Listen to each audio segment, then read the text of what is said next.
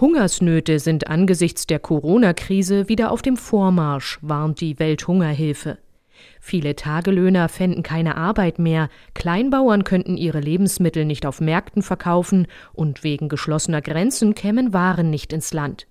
Matthias Mogge, Generalsekretär der Welthungerhilfe. Das führt einfach dazu, dass weniger Geld in die Kasse kommt, gleichzeitig aber die Preise für Nahrungsmittel massiv gestiegen sind. Eigentlich in allen der Programmländer der Welthungerhilfe stellen wir genau diesen Trend fest. Vor allem litten Frauen und Kinder unter den Folgen der Corona-Krise.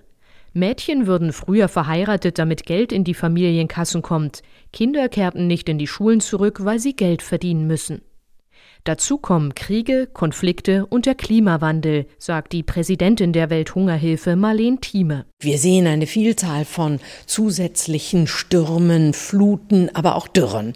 Ich denke an Madagaskar, das ist in den letzten Jahren eine erhebliche Dürre, fördert den Hunger dort, wo es sowieso die ärmsten Menschen trifft. Immerhin verzeichnete die Welthungerhilfe im vergangenen Jahr eines der höchsten Spendenergebnisse in ihrer Geschichte. Bundesbürger vertrauten ihr knapp 70 Millionen Euro an. Dazu kamen mehr als 213 Millionen Euro von öffentlichen Gebern, allen voran der Bundesregierung.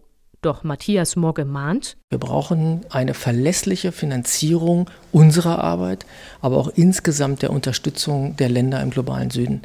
Deutschland hat dazu große Beiträge geleistet.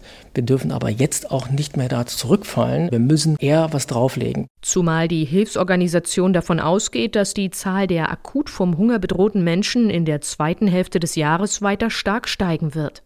Angesichts enormer Herausforderungen rund um Kriege und Klimawandel werden Hilfsgelder allein hier nicht reichen, räumt der Generalsekretär ein. Ich glaube, das Wichtigste sind politische Initiativen, diplomatische Initiativen, um die Konflikte zurückzudrängen.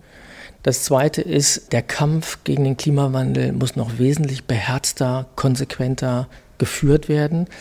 Äh, die Menschen in dem, im globalen Süden leiden noch wesentlich mehr, als wir das jetzt hier gerade so feststellen. Und dort sind die Konsequenzen natürlich ungleich höher. Die Welthungerhilfe leistet neben Katastrophenhilfe und Wiederaufbau auch langfristige Entwicklungszusammenarbeit.